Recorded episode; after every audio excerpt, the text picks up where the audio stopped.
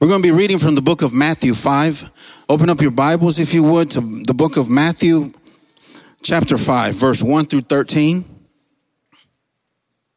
Uh, rather, 1 through 16. My apologies.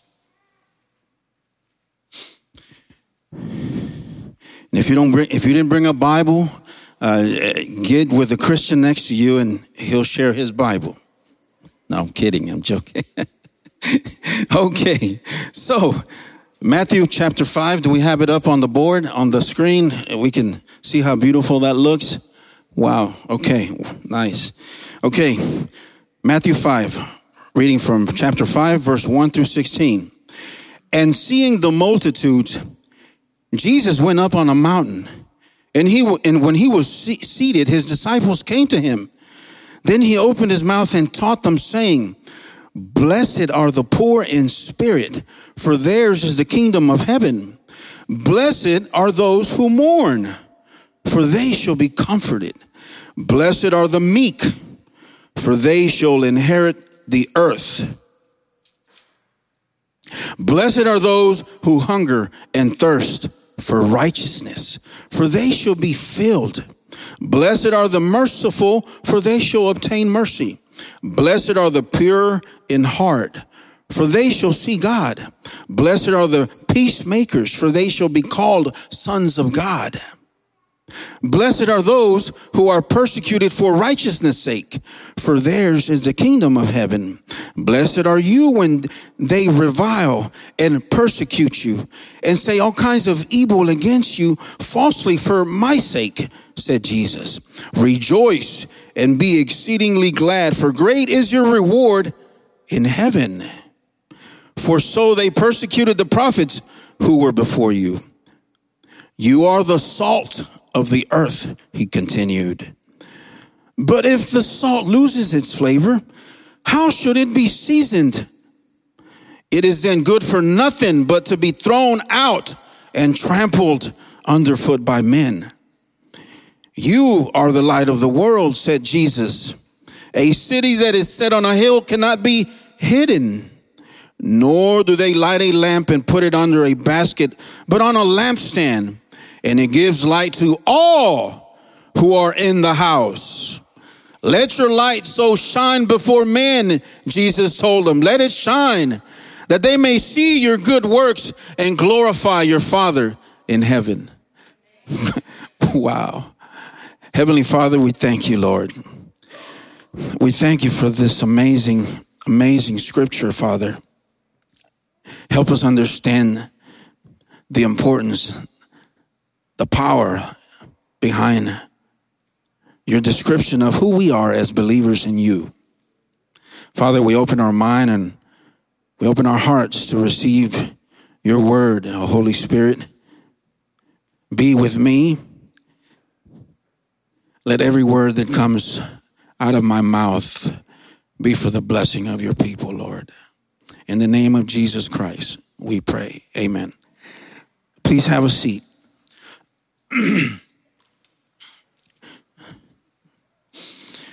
Who wants to be like Jesus? Amen. I mean, that's what we're trying to emulate. We want to become like Jesus. Amen. That's a big, somewhat of a big, um, big responsibility. Uh, in fact, as Christians, that's what we, that's our pursuit. That's what we are focused on becoming. Um, we all want to become like Jesus, to emulate, to be that light. Um, you know, I have three kids. Uh, they they they are always as you get older, as they get older, they, they kind of compete against each other in a way to to try to impress dad. You know, um, I'm sure we all did it, even as a child, as children. I I used to do it. There was eight of us, so competition was rough.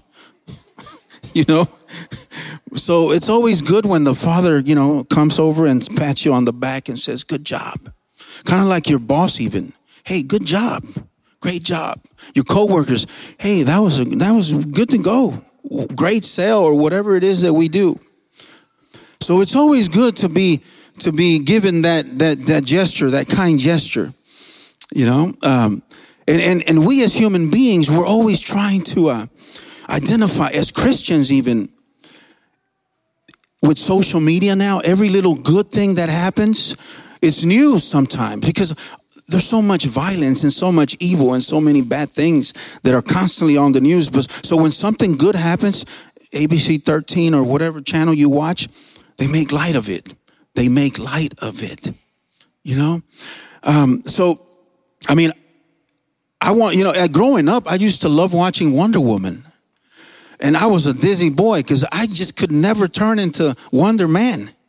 You know, I, I mean, I literally I spin around in the living room trying to be do that. You know, there's some of you don't even know what that show is. but for those older people, you know, that have experience and actually live life, you know, I mean, I used to spin around till I was drunk. It never happened. You know, the Lynda Carter, you know, Superwoman, I mean, Wonder Woman, rather. Um, there's so many things that we try to do as children. You know, like I was telling my kids, I'm like, because they were, they were, we were arguing at the table. They were arguing at the table, and and, and, and this and that. Why don't you, uh, why can't you be more like Adrian? Why can't you be more like, you know, in this way and then that way? But then I said, you know, guys, you are very lucky because I found out that Jesus had a brother. Jesus had a brother. His name was James. Can you imagine the pressure? Oh my God. Yes. Imagine that. You're James and your brother is Jesus.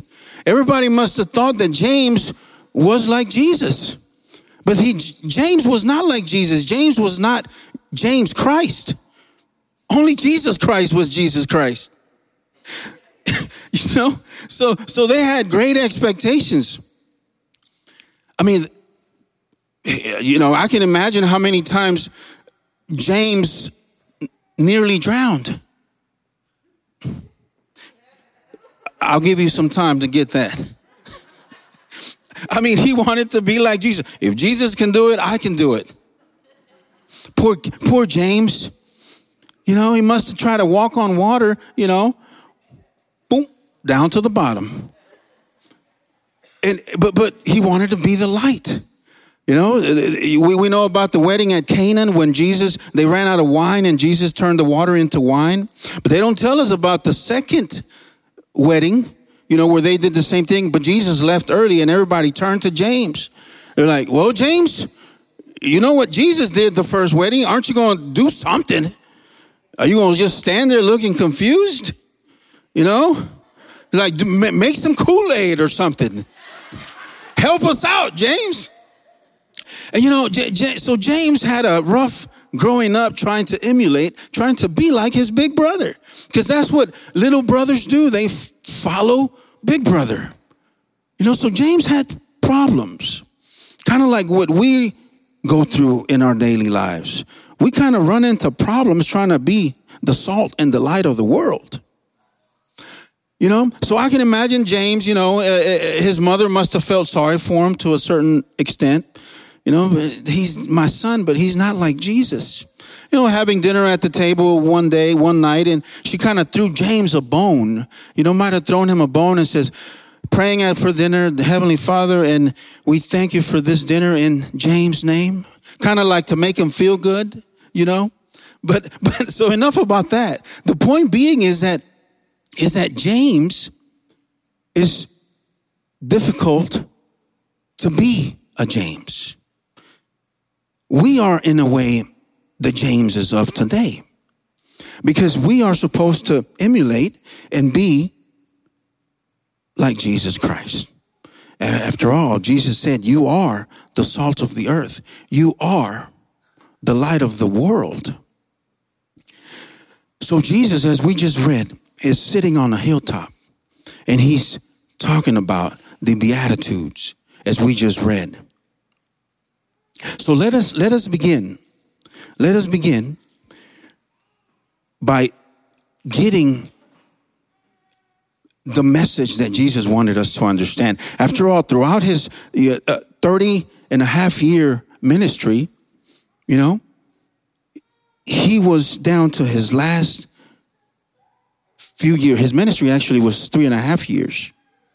His life was over 30. But his actual ministry was focused on teaching his disciples their purpose, their mission, their reason for believing what they would ultimately become or ultimately come to to spread throughout the world. Amen.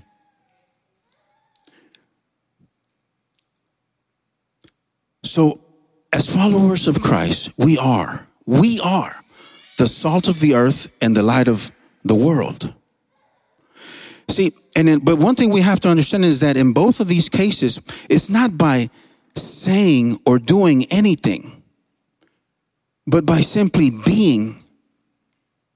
We're not the salt and the light of the world by doing or saying anything, but by simply being by simply being. Why? Because salt in its very nature changes things by simply being salt. Light illuminates any room by simply being light. Now we know that darkness simply does not exist. Darkness is simply the absence of light. The minute you hit a switch, darkness has to leave because now light has entered the room. Doesn't exist. It's the absence of light.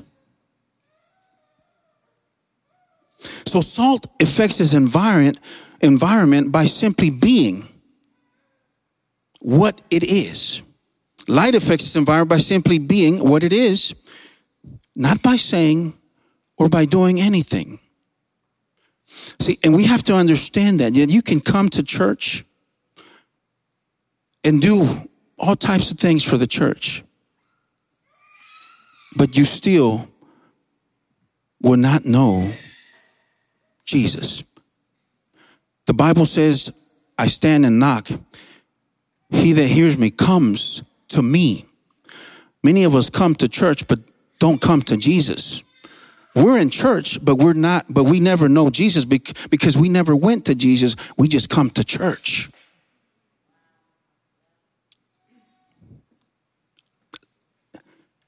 And it happens quite too frequently.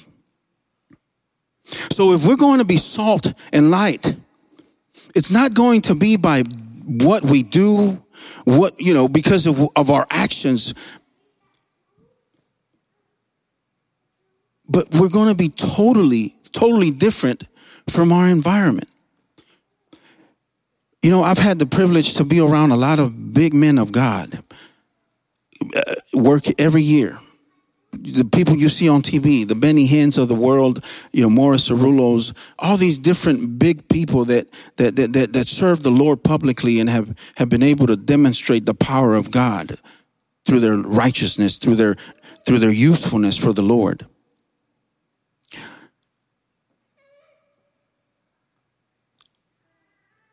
And and what I've what I've learned is that because I've I've been in the same vehicles with them, in the same rooms with them. I've had a private prayer. They pray over us. I say us because there's several of us in the security detail. But what I've learned is that they're human beings, just like you and I, that go through the same things in their in their everyday existence as the salt and the light of this world and and some of the some of the issues that that they have sometimes they they share with us. And they and they they, they give you that look in, into your spirit and you're like oh he knows. Oh he's going to ask me to kneel and, and he's going to pray for me. You know? The the assignment that we've been given as christians to be the salt to be the the light of this world it's a difficult task. If you are truly, truly searching for righteousness, if you are truly, truly searching to be different in your environment, and, and And the reward is great, the Bible says. The reward is going to be huge, but not in this world, in heaven. So, what does that require? It's going to require your faith. Great, great, great, great faith. Because if you're not seeing a payback, a reward right now, and you're being persecuted and you're being harassed and you're being called horrible names, you're being terminated from your job as this, this, this teacher recently who was on the news because he refused to call a transgender boy a girl. And he was all over the news because he refused to, based on his beliefs. And he lost his job. People will ridicule you. Do you still pray when you go out to eat as a family? Do you have that conviction to hold your family's hand in a circle in the midst of a restaurant, the Olive Garden, whatever place you go to afterwards? And you pray and everybody's watching. You know why I come up here with a Bible? Because a phone doesn't, a phone could be anything. But if somebody sees you with a Bible, I don't want to be a religious fanatic, but only one thing can be read from this book, and that's the Word of God. I'm not, there's nothing wrong with using a tablet. I'm just saying, I'm just saying, I'm just saying, you know? And I'll use a tablet from time to time. I've bought two since then, but I just can't seem to make habit of it. And my kids have them. But it's not so much what you do or what you say, but what you are. You know, there was two dogs outside and I was in the car. I know everybody saw them. And one woman that's sitting right here in this audience, I was watching her and she looked at the dogs because their tongues were literally dragging on the floor and they were thirsty. She went inside and came out with a cup of water. And I said, and I said, that speaks of her heart, of her consideration. That is to be a light in this world. Because that could have been a that could have been a person. And even amongst each other, the Christians, we're always alert I've mentioned, I've shared this story with my wife. My wife was going to be interpreting for Benny Hinn, and we got there about an hour and a half early. And it was a 5,000, 6,000 people, uh, chairs. And they sat me, I, we were the first ones there. And imagine a whole stadium, three, four, five times bigger than this. And they gonna sit me like 100 feet from the front in the middle of nowhere. And I'm just like, I know they did not. Do they not know who my wife is? And these two ladies, lovely ladies, they were the ones in charge running the show for Benny Hinn. And, and, and my wife, they took her away to, to prepare. And I'm sitting in the middle of a stadium, completely empty, in the middle where I could have been right in the front, VIP. And I'm just sitting there and people are coming in and they're walking around, moving stuff around, getting ready. And I'm just sitting there, my God. And I had to fight everything inside me to not go to the front. And I was like, Lord, it's because I'm Hispanic. I mean, I was like, if I was from Guatemala, maybe I would have been and sat in the front. But I wasn't. You know? I'm just saying. So, but you know what? And then as as we uh, we we got closer to the start of the event, people were coming in and they literally weren't even being seated. They were jumping to the very front of the line. And I'm like, these people are sitting everywhere. They sat people next to me. In two, 10, 15 minutes, those people get up and they go closer to the front where there was an empty seat. And I'm sitting here. Why are you such so slow, Moses? Get up, go to the front. Get, it, but I didn't. And you know what happened? Right before the event started, the two ladies, it was um, a German lady and, and some Italian lady, they both came over and they said, Mr. Ramirez? I go, yes, that's me. And they said, follow us. And they took me to the very front of the, they, they personally put me in the very front because they were watching me. And they said, this man, if anything, at least has self control.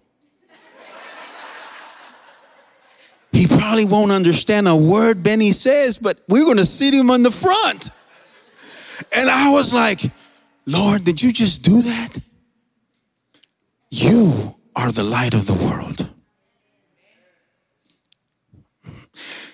And you are the salt of the earth. See, it doesn't matter how late it is in your life. The thing about salt is that you can be halfway through the meal, but sprinkle a little salt and it's going to add flavor to it. you know? That's what I'm talking about. But it's so important for us to understand what Jesus meant. And, and it all begins when Jesus sits up on top of this hill and he starts talking to the people. And he starts talking about the Beatitudes, the blessings. But listen to this. Now, is it arrogant for us to say, I am the light of the world? No, it's not. If you were to be asked, Are you the light of the world or is Jesus the light of the world? Well, listen to what Jesus said. Some of y'all said Jesus, but listen to what Jesus said. We're going to read from John 9, 1 through 5. Now, as he went along, he saw a man blind from birth. His disciples asked him, Rabbi, who sinned, this man or his parents, that he was born blind? Neither this man nor his parents sinned, said Jesus. But this happened so that the works of God might be displayed in him. As long as it is day, we must do the works for him who sent me. Night is coming when no one can work. While I am in the world, I am the light of the world. While I am in the world. Is Jesus still in the world? He's not. He's in heaven at the right hand of the Father. While I am in the world, I am the light of the world, Jesus said. So who's the light of the world? We are. But listen, what does this mean? Neither this man nor his parents sinned, said Jesus, but this happened so that the works of God might be displayed in him as long as it is day. What is in the daytime? Light. As long as there is light, as long as there are Christians who say and believe in righteousness and believe in righteousness, righteousness is Jesus.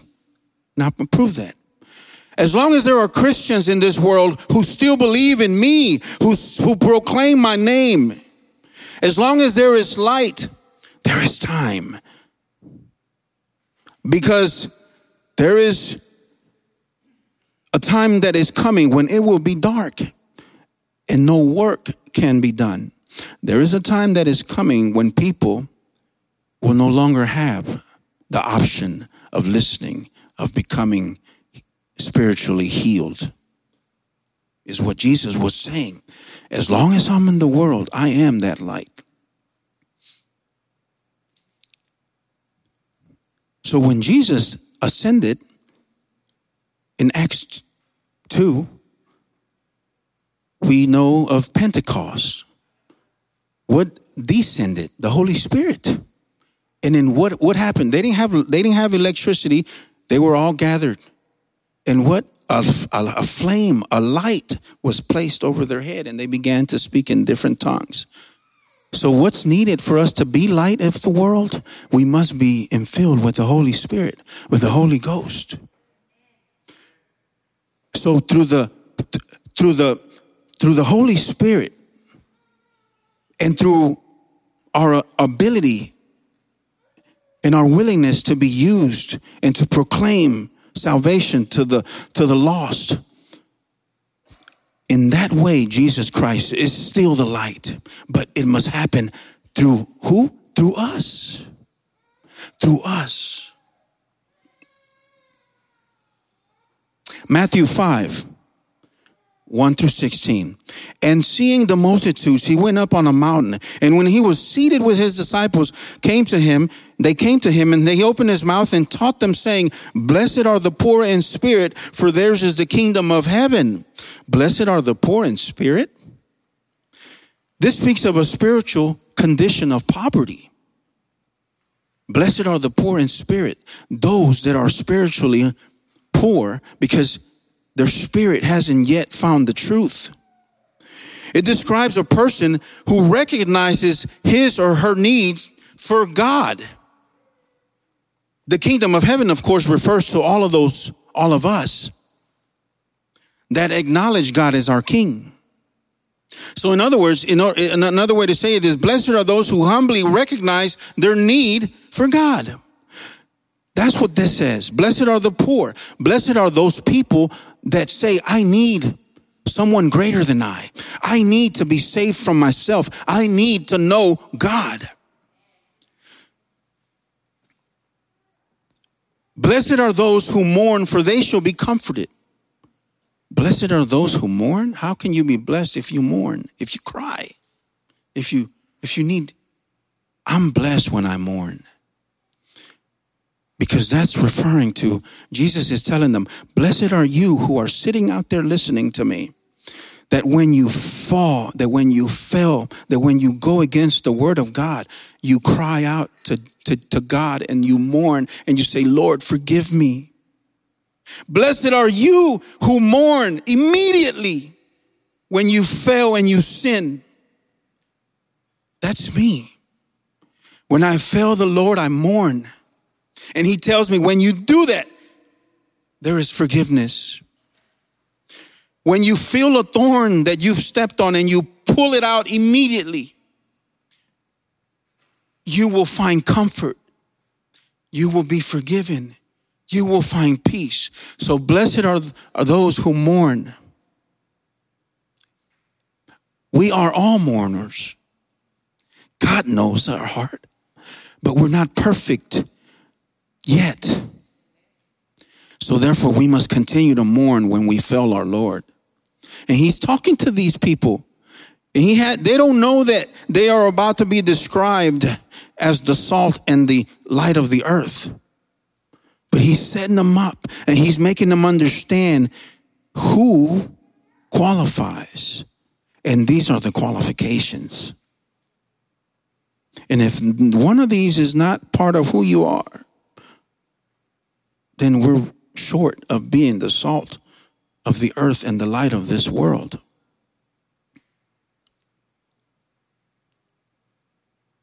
Blessed are the meek, for they shall inherit the earth.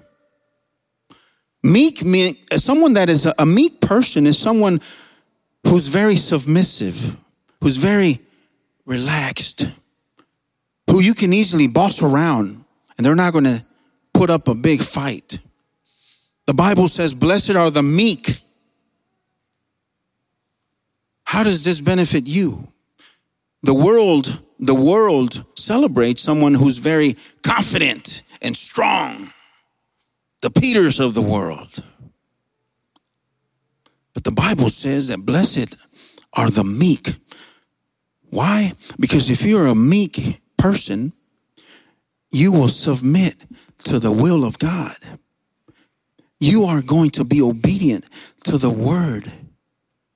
You are going to realize that in order for you to find righteousness, who is Jesus, you must be willing to just accept him and submit to his will, to his word, to his life, to his lifestyle, to his way of doing things. You will understand that living is different from existing, as I've explained. You will understand that everything exists. Everything exists. But the biggest secret, the biggest revelation is this. Everything exists. This, this exists. It's got a purpose. Rocks exist. You can build homes. Water exists. It runs. It, it, it provides us with, with the necessity, the needed drinking water. Everything exists. You exist. I exist. The man that's living under the bridge outside exists. We all exist. There's no difference. Why? Because there's only three things needed in order for you to exist food, water, and shelter. The man lives under a bridge. I live in a home. I eat maybe, you know, expensive food at times when my wife agrees. The man uh, is handed is, is, is handed food through the window, car window, because he's begging. The only thing that, that we must do is food, have water, food, water, and shelter to exist. There's no difference between me and the man on the street, a drug addict. We must repeat the same thing tomorrow. But this is the difference between living and existing. Think, listen, open your heart and your mind. And this is how blessings fill your home, fill your life. Provision comes and God opens the windows of heaven that you won't have room enough to keep all the blessings. See, the minute that that homeless man that lives just exists just like you, and, and he knocks on your window and you refuse to open it and you drive on, you're like, oh, that's nasty. People are everywhere. God, I wish they'd just clean up the city. You're just existing. You're far from salt or light. But the minute you roll down your window and you hand that man $5 and you say, God bless you, go, go get you something to eat, you stop just existing. Why? Because you've forgotten about yourself and you've made someone else's existence more comfortable. And now you start living. Now you begin to live. Now you begin to not just exist, but begin to live. Why? Because when you begin to live, you serve others. And that's why these people that, that, that give their life to, to, to service, to, to, they are the happiest people. Mother Teresa, an example. You know, yeah, she, she wasn't a Pentecostal Christian, but she understood one truth you can, you can exist all your life, but you never truly live until you live for others. Until you make the, you bring comfort into someone else's life. That's the key. That is, is so simple, but that is the truth. That's what Jesus did. He gave his life for us. That's what the apostles did. That's what the person that impresses you does. That's what the sister did when she took water out to a thirsty animal. Stop just existing and begin living.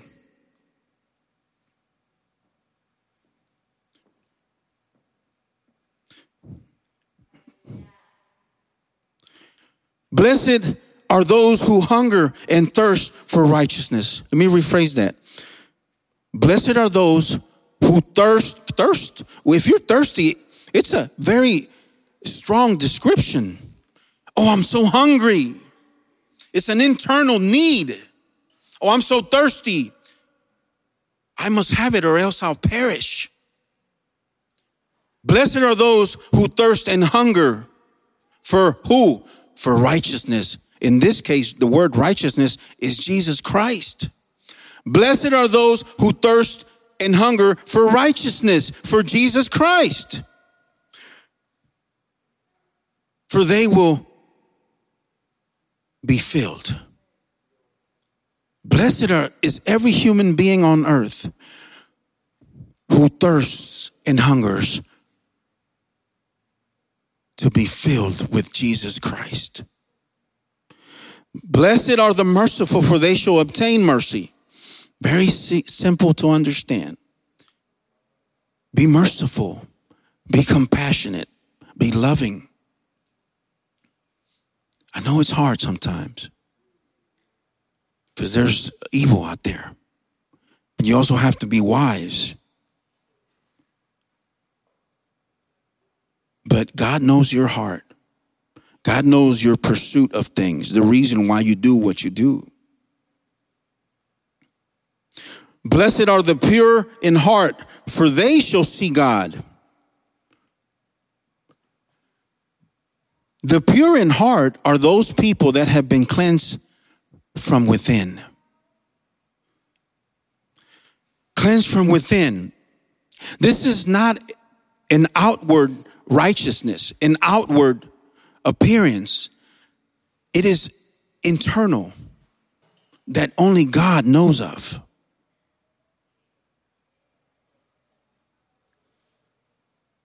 The Bible says in Hebrew 12 14 that without holiness, no one will see God. Blessed are the peacemakers, for they shall be called sons of God. The Bible says that we have peace with God through Jesus Christ. What I am doing right now is making peace. Why? Because the min- every time you share the word of God, you're a peacemaker. Because that person who is an enemy of God, an enemy of God, needs to hear the word of God so that through the word of God, peace may be established in his relationship with God through Jesus Christ. Oh man, everybody should want to preach. Blessed are the peacemakers. Blessed are the people who go to the streets, who go into town halls, who share the, the, the, the blessings of Jesus Christ, who share the truth of who Jesus Christ is. You are establishing peace between that person and his creator. Hallelujah. Blessed are those who are persecuted for righteousness, for theirs is the kingdom of heaven. Just as Jesus faced persecution, you too will face persecution.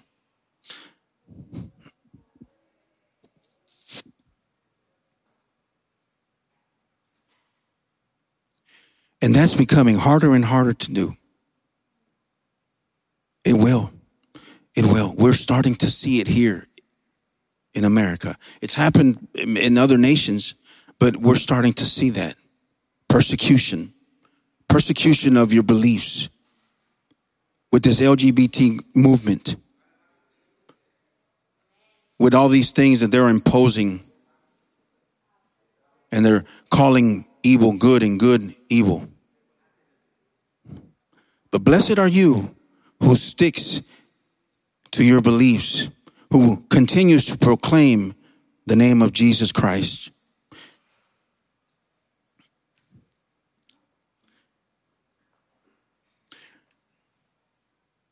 Verse 11 Blessed are you when they revile and persecute you and say all kinds of evil against you falsely for my sake. Verse 12, rejoice and be ex- exceedingly glad, for great is your reward in heaven. For they, for so they persecuted the prophets who were before you. As I said, you really have to have faith. Faith. Faith. Strong faith. Because your reward won't be seen here. it will be in heaven.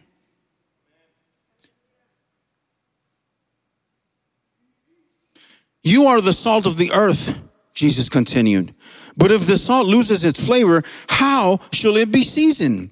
It is then good for nothing but to be thrown out and trampled underfoot by men. Now, salt, as we know, we all know what salt is.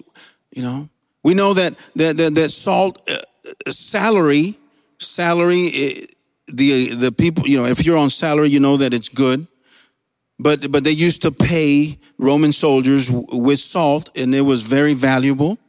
You know, it wasn't finely processed the way it is now, so it was something that was it was uh, used to preserve meat, and that could be very valuable in a time where there weren't any refrigerators, there wasn't refrigeration, there wasn't any of the of the of the uh, the convenient things we have today. So salt could be uh, you know, there's a saying that says you're not worth your salt. In other words, you're not worth your pay. So we know that we can associate salt. In fact, it was used for all these different reasons. Um, and as a spice, you know. So salt was very important. So Jesus, think, think about that in the, put it in context, put it in that very moment when Jesus says, you are the salt of the world. It's like, you are a million dollars from the perspective of, of using it to pay. You are the thing that won't, that won't allow bacteria to grow on meat that which is what happens when when meat spoils it begins to grow bacteria and it spoils the meat but salt stops that from happening. You are that. So it's not by doing or saying anything. It is simply by you being salt I want to get to the point where I walk into a place and and everybody knows that you are a Christian. You know, the greatest comment that I've received is that, hey, you're a Christian, aren't you? I'm like, tell me more. Did you see that? but isn't that a beautiful thing? When you can, uh, when you're invited to a wedding where there's going to be alcohol and there's going to be this and that, and you don't you don't say oh no i'm not going in there. Oh no. No you go they want salt. They want light. I'm going. Because they you know? I'm going because they want us to pray for the for the quinceañera or they want us to, to, to say a word of a blessing. We're going. And then we can leave But our presence, the, the presence of God will be felt. I'm not even going to get into light, and that's when it really. The Bible says it. Now, if the salt loses its flavor, how should it get it back? You know, it was one said of the church the lifeboat should be in the sea, but if the sea gets in the lifeboat, lifeboat, then we have problems. And that's what's happening. The salt loses its flavor. You see, uh, my wife had a best friend growing up, and and and I had we hadn't seen her in years.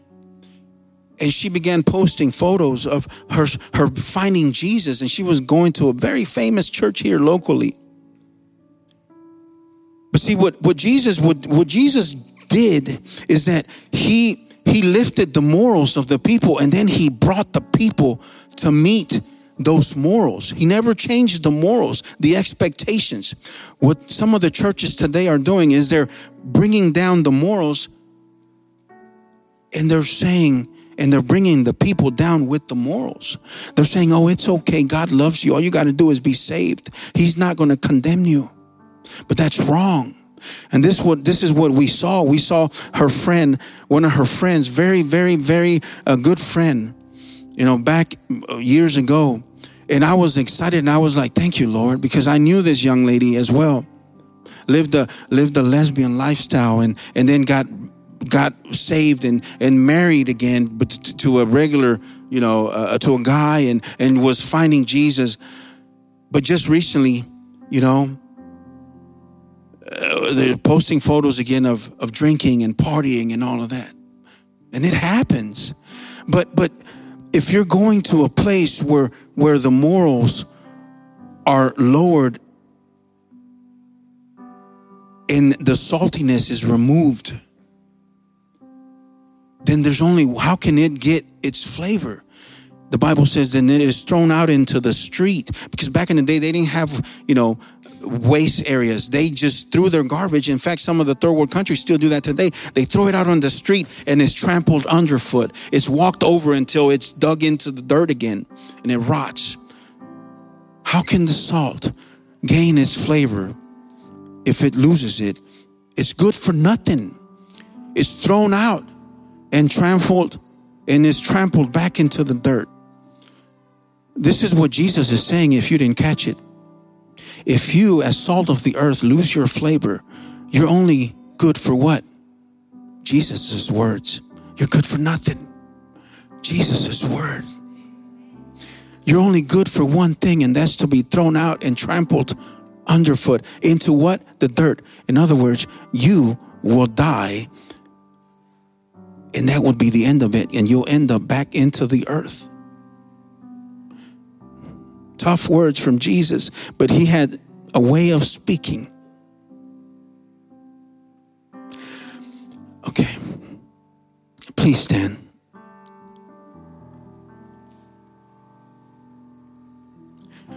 One thing I want to say before we close is that the Bible tells us that we are the light of the world. We are the light of the world. A city placed on a hilltop cannot be hidden, nor is a light or a lamp lit and put in a basket under a bed. No, it must be placed on the pedestal for the whole world, for everyone in the room to see, for it will light up all that are there in the room. And Jesus is telling you if you are a follower of mine and you are a light of this world, He's given us instruction, you see, that you must put yourself on a pedestal. You know those Christians at church, I mean, it's not not church, rather with some even, but at work, and they say, "Hey, are you want to talk about your faith? Oh, I'm a Christian, but I don't talk about that at work. You're not a light. You are putting yourself under the bed in a basket and shine unto no one. See, Jesus is telling us if you claim to be a Christian, a follower of mine, put yourself on a pedestal and let the world see your shining light. So that who? So that you can be glorified? No, so that your Father in heaven may be glorified. That's the instruction of our Savior. Don't be ashamed of who you are, of who you follow, of who you believe. Yes, we're crazy. Yes, we believe in a virgin birth. But there's a great reward for me and for you. And it's going to get hard. You got to understand that. It's going to get hard for you and for others, and we must come to the defense of those for whom it gets harder first. Because it will come to you, and you will look around and wait for the brother, the brethren to come to your rescue. And the Bible says that the first cast into the living to the hell pit are cowards. Not murderers, not adulterers, not killers. It says cowards is the very first one that are cast into hell. This is for the strong willed. You want to provoke God? Provoke Him. Glory to God.